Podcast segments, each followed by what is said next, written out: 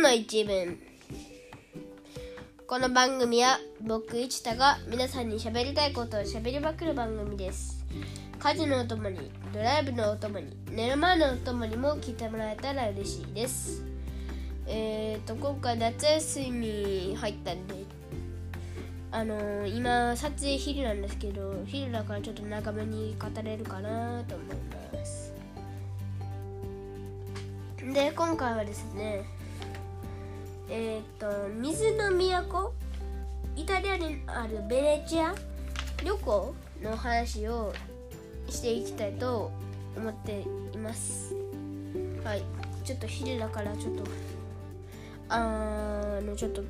新鮮で緊張してますね。えっとまずまずパリからトリノまで一気に行くのは難しいんでトリノまで行きました。別にトリノで特に行ったところはないんですけど777キロかけてトリノに行って1日目は。で1日目は移動とトリノの宿を取ってえー、っと宿に2段ベッドが2つあったんでえーと、そこは子供の寝室あともう一個あった大きいベッドは大人の寝室ってことでそこで寝ました。1日目は意外となんかどこにも行ってないんであっけなかったです。えー、でも、えー、夜めっちゃ腹ペコの状態でスーパー行ってでそれで作ったパスタもなんかお腹空いてたからとは別にフランスよりなんかちょっとすごい美味しい2倍ぐらい美味しいパスタができてだいたいあの使ってるの同じなんですけどあのあと作ってるパスタの種類も同じなんですけどなんかすごい美味しくてこれがイタリアかってなりました。なんか去年イタリア旅行行ったんですけど今回ベネチアなんで前はローマと、えー、ナポリだったんですけど今度はベネチアなんでえーと、途中ミラノとアルシを経あとトリノを経由していきます。そして2日目はミラノに行ってえー、っとジェラート食べました。どあのー、イタリアではあのー、イタリアではたくさんジェラートを食べたんですけどやっぱりすごいこの季節だと美味しいんですよ。えー、っとなんかちなみに最近昔はずっとチョコレート味って言ってたんですけど今もチョコ大好きですけどなんか最近バニラがこの夏からバニラがすごい一番好きになってきてなんかやっぱりバニラはうんあのアイス王道の味なんでやっぱり美味しいんですよ。あとえー、っとなんだろう。あの、すごいやっぱりバニラアイスバニラアイス以外でバニラのを使ったお菓子ってあんま聞いたことないんで多分アイスにするとアイスにするとすごくえー、っとなんだろう。すっごいあのアイスにして美味しい。アイスだからこそ美味しいってことであの王道になったんじゃないかなってあ詳しく調べたことないんですけど思うんでやっぱり体冷えるんですよ。チョコレートより。なんで僕はちょっとバニラが大好きです。すいませんなんか1分間ぐらいバニラ好きの理由話してました。そしてミラノのドゥオモっていうところに行ってドゥオモっていうところに行ってそこは階段201段あるんですよ。でだからそれをそこを登っていったらそしたらミラノの街が一望できてあのすっごい綺麗でした。でも一番上に行ったらすごい暑かったです。あの水持ってきててよかったなって思いました。ではい。そのルオマっていう場所にはバルトロメオ像っていうのがあって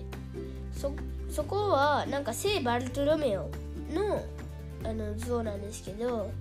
周りに巻いてる布みたいなやつがあれ実は自分の川でカワハギの毛ってので順調したんだってって母ちゃんが言ってました。うーんなんか怖いなーって思いました。でもやっぱりそのバルトロメウ像じゃなくてあのミラノのあの景色が見れたのがでまあ僕は満足。そこで僕はまあ満足でした。でその後ああのーレストラン行ったんですけどミラノ料理を中心に食べてなんかコトレッタっていう日本のカツレツをにレモンかけて食べたんですけどあとはイタリア料理なのかな？ミラノ料理なのかな？わかんないんですけどまあコトレッタはミラノ発祥で日本に伝わってきたカツレツなんですけどオッソバックはイタリア料理なのかな？でなんか牛肉かな？を、あの煮て味付けしてですごいプルプルで美味しかったです。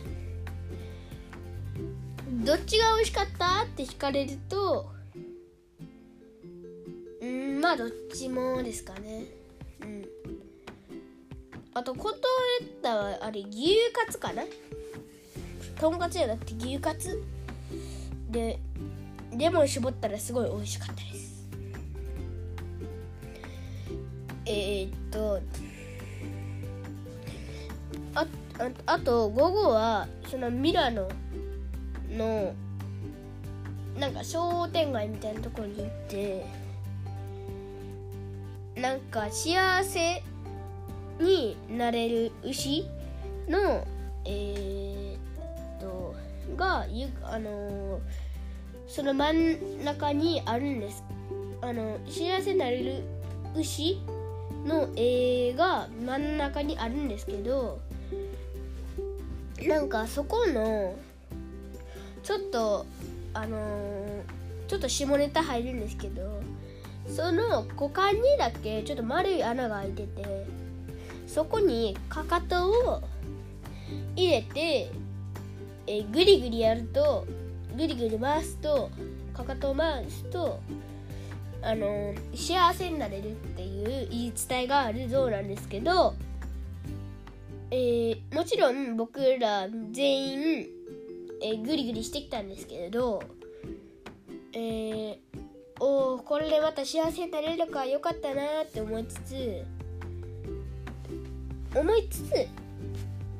誰だろうこの言い言い伝えを流した人って思っちゃいましたね。なんで牛の股間なんでしょうか？足やお腹じゃないんですね。股間なんですね。でカンタが気づいてたんですけどあれこの牛ちょっと笑ってる？って言っててうんだとしたらド M だよね？って話をしました。すいません本当に。小4は小4男子は下ネタ大好きなんでちょっとすいませんでした。えー、そっからご、えーその後また車で移動してえー、っと夜え、っとベネチアの一番近くの町にのに泊まってでそこで一泊もう一泊してで次の日とうとうベネチアに移動します。で電車に乗ってで電車に乗ってあのバスとか普通の車でも行けるんですけどやっぱりね電車がすごい綺麗なんですよ。景色が。ででそこの景色はね海とかあの奥の方に見えるベネチアの景色とか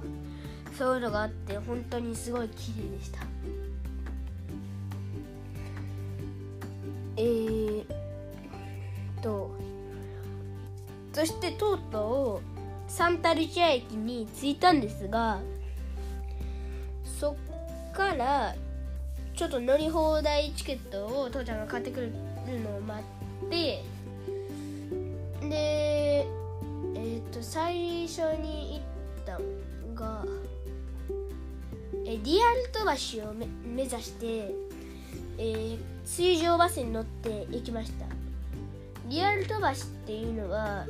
えっ、とベネチアで有名な橋で大昔からあったんですけどその頃は木造で人の重みで壊れたり、えー、火事で燃えちゃったりとかしたんで、あのー、今は綺麗な白い石で作られてて本当にベネチアではあのー、本当に外せないスポットでした。えー、そしてまあ、水上バスでいろんなところベネチアに行ったんですけどまあお昼ご飯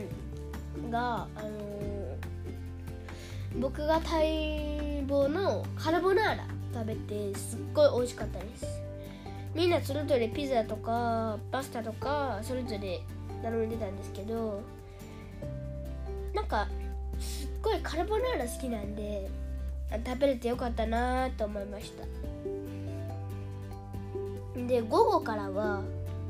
僕が自分で調べてリクエストしたブラーノ島っていうところに行きました。あその前にえー、ベネチアのサンマルコ広場っていうところに行きました。でもそこはちょっと軽く見ただけでそのそこは軽く見ただけでその次の日にじっくり、あのー、見ました。なんで、まあ、その後ブラーノ島っていうところに行って水上バスでで結構長かったんですけどすごい風が気持ちかったんで別にどうってことありませんでした。そしてえー、っとブラウン島に着いたんですけどあのー、僕が選んだ理由でもあるんですけどそこのブラーノ島って当時すっごい漁業あ今もですけどすごい漁業が盛んな島であのたまに霧が濃くなることがあったんで漁師たちが自分の家を見つけるためにあのー、家にペンキを塗ったことが始まりって言われてるんですけど絵本の世界みたいにすごいカラフルな家なんですよ。どの家も綺麗に色が塗られててそこがねあのー、すごいいいなと思いました。あとなぜかわかんないんですけどブラーノ島でなぜか猫ちゃん3匹見つけてなんか染みついてんのかなとか思いましたが多分誰かに飼われてる猫だと思います。みんな。で本当にねそこの景色であのそこまで広くない島なんで1時間ぐらいブラブラ歩いてるだけでも飽きなくてそしてえー、っとちょっとカフェで一息ついたりとかしながらでそれでリサーチした時にこれもいいなって思った理由の一つなんですけどブラーノ島ではムラーノガラスっていうガラスが有名でそこのガラス細工がすごい可愛いんですよ。でえー、っとそのガラスとかをウィンドウショッピングしながらブラブラ歩いてったら全然飽きなくて。で、えー、しばらくしたら水上バスで帰ってで一旦一旦今度は道路の方のバス。で今度ベネチアから宿の方まで行ってそして、えー、とその宿でもう一泊してました。そして2日目は、えー、サンマルコ広場を今度じっくり見ることにしてサンマルコ寺院っていうところに行ったんですけどなんかすごい、うん、僕全然その聖書の話とかわかんないんですけどなんかキリスト教のところでまあすごい綺麗だ綺麗だなっていうのとかなんかなんかすごい立派だなっていうのは分かったんですけど全然キリスト教とかそういうそういうの見たことないんでちょっとよく分かりませんでした。えー、っと。でもあれはやっぱり一価値あったかなと思います。なんかいつかいろいろ分かる日が来るといいなって思います。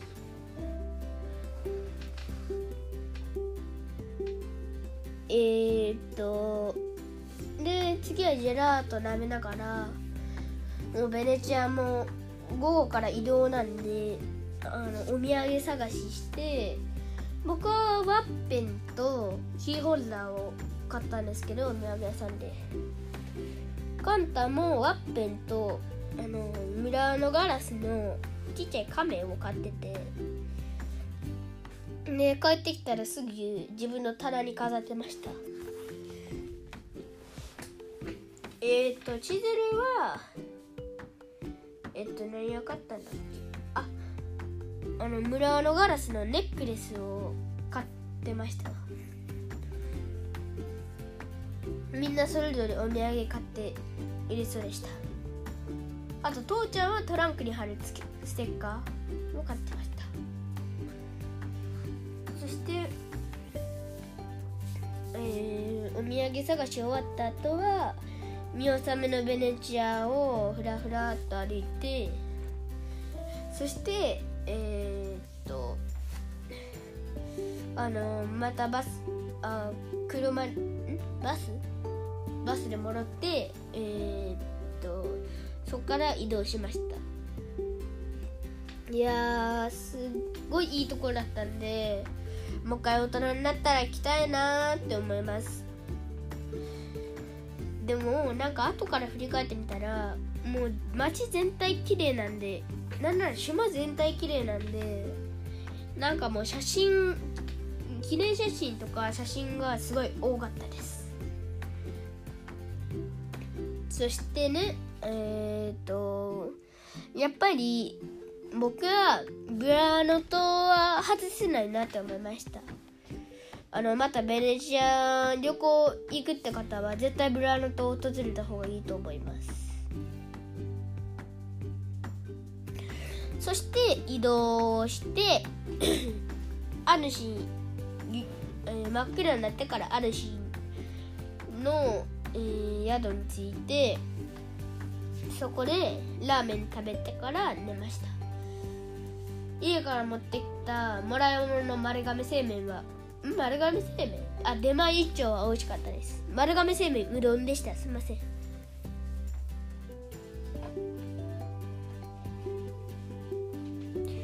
えー、っとそして翌日水着に着替えてあるシーンに行きました。あの山をバックにめっちゃ水遊びしてすごい楽しかったしすごい綺麗でした。でも景色よりめっちゃ遊んでました。えー、カモがいました。湖の上でカモがいました。あと母ちゃんに教えてもらったんですけど湖と池の違いってえー、っと湖は湧き出た水池は溜まった水だったそうだそうです。でねえー、まあ遊びに遊んでえー、っと一旦帰ってさらにもう一泊しました。あれ？ー、主と宿の間はあいるだけか。えー、本当に水遊びしまくってみあの持参してきた水鉄砲で歌りながらも山見たりとか潜ってみたりとかうんすっごいいいところでした。あと母ちゃんまた母ちゃん情報なんですけどえベあベネチアじゃない。ヨーロッパ一の透明度の湖だそうです。だからなんかすごい水きれいであの泳ぎやすかったです。あとあの貝も見つけたんであの奥の方に行けば魚もいるかもしれません。貝殻も見つけたんで一応持って帰ってきました。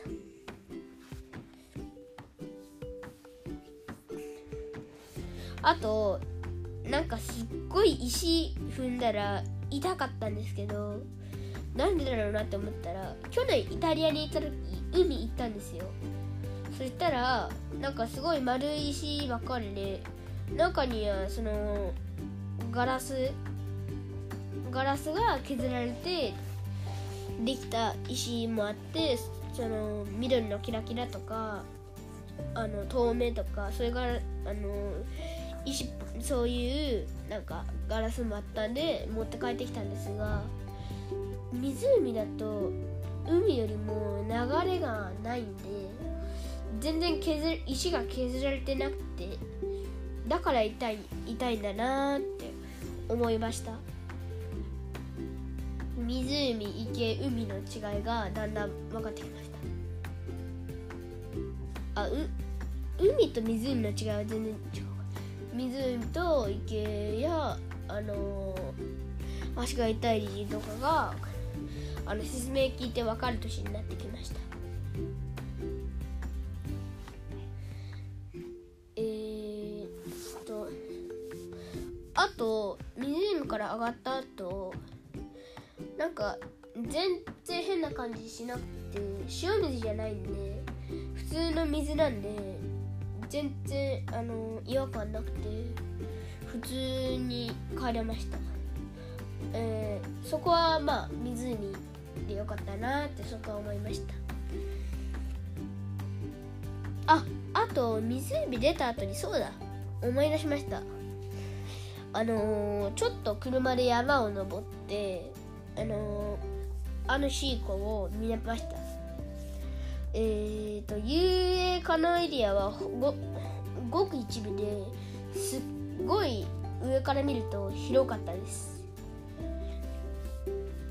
えーと大体標高が 500m ぐらいのところまで登りました。あの登ってる時にみんな必死に耳抜きしてました。僕ああいうのとか苦手なんで飛行帰りの飛行機心配だなって思います。